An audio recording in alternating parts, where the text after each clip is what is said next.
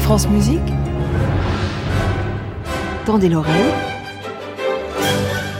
Christophe Dillis. Ce n'est qu'une île au grand soleil. Bonjour Christophe. Bonjour Benoît, bonjour à tous.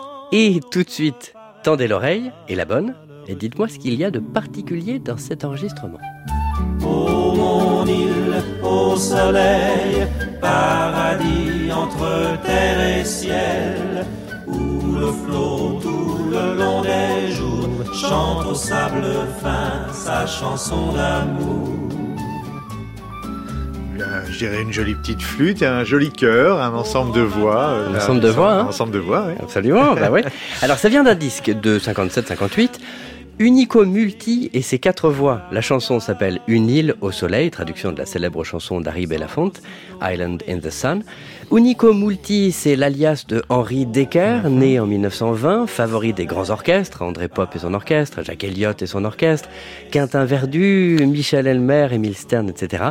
Et le principe, c'est qu'il chante tout seul, à quatre voix. C'est-à-dire qu'il s'enregistre quatre fois avant de superposer les quatre pistes. Ça donne aussi ça. Sa voix a pris plus de douceur, est-ce vrai Gigi. Ses joues ont une autre fraîcheur, est-ce vrai Je t'aime, Gigi. Est-ce impossible, est-ce arrivé Gigi. Bon, bah, je, je réponds avant que vous me posiez la question, euh, puisque je sais que c'est une technique, je pense que c'est de ça que vous nous parlez, qu'on appelle le re-recording. Voilà, le fameux re-recording. Le fameux heureux. Et c'est d'ailleurs un- une sorte de faux ami, un peu comme parking, puisque les Anglais ne l'utilisent pas, ce re-recording. Ils parlent, eux, de overdubbing. Euh, Et c'est une technique qui est extrêmement courante dans l'enregistrement. On parle tout simplement du fait d'enregistrer un morceau en plusieurs fois. On enregistre, par exemple, d'abord la batterie, puis les cordes, puis le chanteur. Euh, ça permet de régler des conflits d'agenda. Ça permet aussi d'étoffer un orchestre. Par exemple, vous n'avez qu'un violon. Eh ben c'est pas grave, plutôt que de faire marcher l'industrie et de payer des gens, vous pouvez le réenregistrer plusieurs fois, ce qui fait qu'une phrase au violon toute simple comme celle-ci.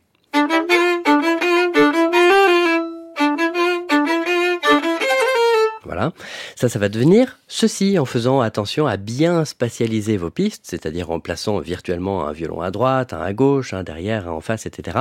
Tendez l'oreille pour bien percevoir cette spatialisation.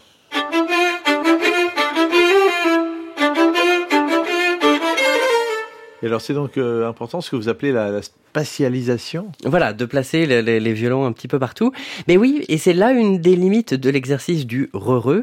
Euh, quand vous superposez le même instrument qui joue la même phrase dans le même micro avec la même intensité, le même phrasé au même endroit de la pièce, vous produisez des formes d'ondes qui sont si similaires qu'elles se créent mutuellement des interférences, des annulations de phase, hein, pour parler électricité.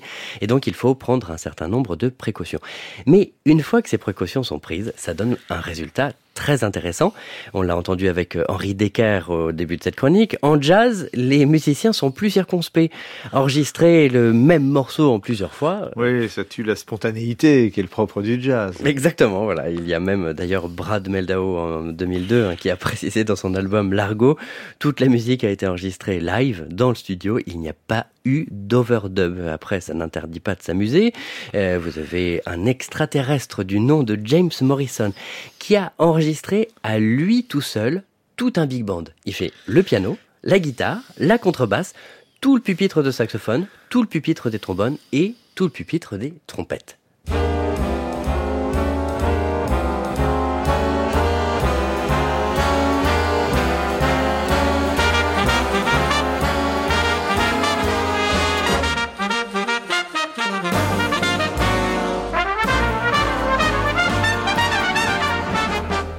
C'est pas mal, hein, étonnant, éton- étonnant. Mais alors, comme je vous connais, Christophe, je suppose que vous allez nous faire remonter l'origine de tout ça au XVIe siècle.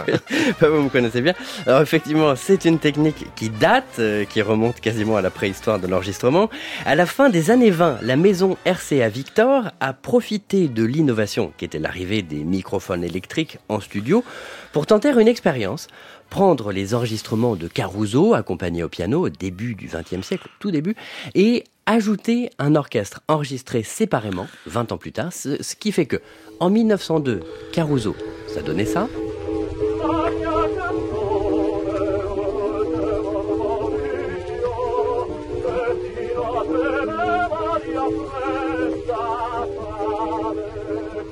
Là, vous voyez l'idée.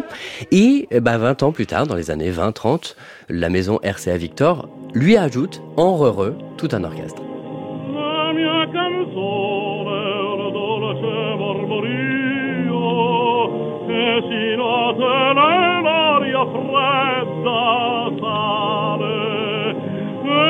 Savez que je connais beaucoup de d'amoureux du 78 tours qui préféreront toujours nettement la première version à Ah la oui, seconde. Oui, ou, ou la version de 1999 où ils ont même réenregistré avec un orchestre moderne. Avec un orchestre moderne, voilà. En tout cas, bah, merci euh, Christophe. Euh, Et alors, pour se dire au Ah, revoir ah, et ah. dire au revoir à tous les auditeurs, on va faire une petite expérience de overdubbing pour, pour, euh, pour oui, se parce dire que au c'est les vacances Eh ben oui, c'est les vacances ben oui. et, un, et un peu notre retraite à tous les deux. va provisoire. Donc là, ce que je vais faire, Benoît, c'est que je vais euh, euh, m'accompagner moi-même. Alors, j'ai d'abord euh, commencé par la basse. Lo, lo, lo, lo, lo.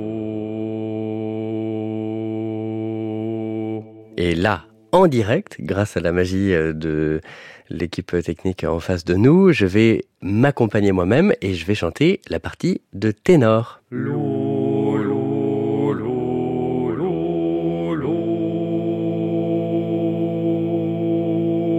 Et maintenant, j'ai mon cœur, et ben, je peux m'accompagner moi-même pour souhaiter bonnes vacances aux auditeurs. Bonnes vacances à tous. Vous avez une voix irrésistible, Christophe. Merci et on se retrouve tous à la rentrée, bien sûr, sur les ondes de France Musique.